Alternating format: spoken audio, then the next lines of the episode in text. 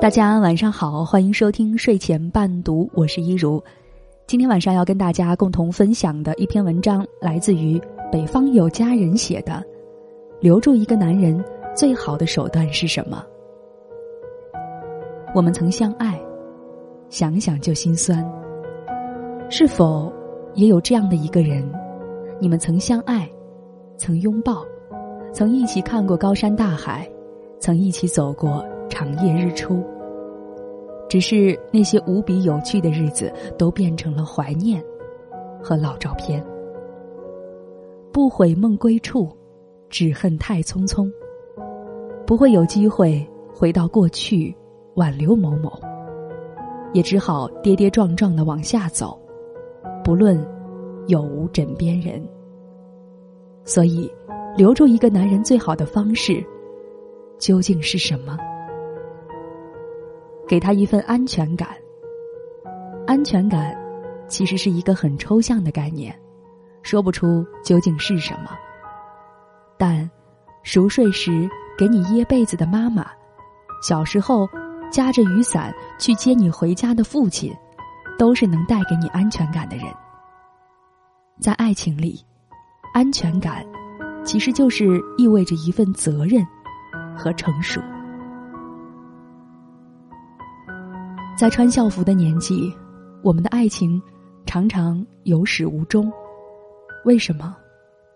因为年少时我们不懂爱，不懂爱是什么，不懂责任，不懂理解，不懂付出。浅薄的一句“我爱你”，誓言背后要背负的一切都不懂得，就妄自菲薄的说出口。特别喜欢一句话。谢谢你清晨煮凡人粥，帮我熬过一整天的愁。所谓安全感，就是那碗早饭时的白米粥。情侣之间可以不快，可以争吵，可以有信任危机，但是你们要有对彼此的安全感，要相信，不管我们怎样分开，也还是会和好。否则的话，离开。其实是很容易的一件事儿，稍有不和就牵扯出诸多的不满，情绪升级代表着破裂的和谈。离开，不都是蓄谋已久，但一定是积压甚多。有一个赶不走的恋人多么重要，相爱的重要前提，是彼此信任。所以，给另一半一份看得见、摸得着的安全感。别玩若即若离的游戏。世事变迁，但我相信最打动人的那句情话，一定是“我一直在”。给他一些意外之喜和生活里的小幸运。刷微博的时候看到一个调查报告，感到生活乏味的人对感情的忠诚度和工作的创造力都大幅下降。可怕。我这样的混吃等死、毫无生活目标的大龄青年，以后还要面临情感危机和工作危机。我觉得还是先解决没对象和没工作的问题比较重要。话归正轨，一份感情的维护其实是需要一些小套路和小确幸的。自古套路得人心，这句话我是不认同的。但是有趣的小伎俩。是真心可以让感情升温的。我给你买了个东西，你给我发个红包，我好给你啊。好啊，发过去了。是买的什么？我给你买了一个教训。情侣间，总要有些不为人知的小秘密。平时疯狂玩梗、套路满满的生活，其实是比电视剧里还好玩的日常。拥抱一个真心爱你的人。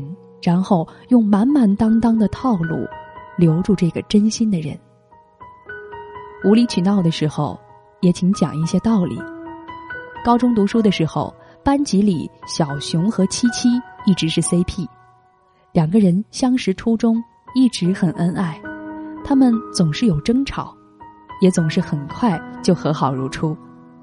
印象里，七七从不喜欢小熊和我们一起打游戏。尽管小熊是个游戏高手，不许有女同桌，不许和女生说话，不许和别的女生有接触。我们有时候笑话小熊像个妻管严，但脾气好的他一般都是假装生气状，笑笑不说话。但是脾气再好的人，容忍也是有限度的。面对女朋友的无理取闹，他也会有生气、愤怒，甚至爆发的时候。大二的时候，我加了他的 QQ；高中的时候，七七一直不让他有自己的 QQ。我询问着近况。现在是单身狗，嗯，上大学就分开了。从初中就开始长跑，也终于走到了终点。但我甚至都不知道说些什么好，安慰，还是恭喜。站在一个不够客观也不够公正的角度，我能看到的是七七拘束着小熊，很多时候都是无理取闹。若是不愉快的经历在百分比中占了很大一部分，那恐怕分开，也就是定局。我不是在说这个感情故事里孰是孰非，我是没有资格评论的。但是如果七七多一些理解小熊，多一些沟通，少一些莫名其妙的发脾气，那帅气有趣又专一的小熊，或许就会一直陪在他身边吧。没有天生的好脾气。只是因为在乎你，请多一些理解包容，少一些无理取闹吧，别浪费他的真心真意。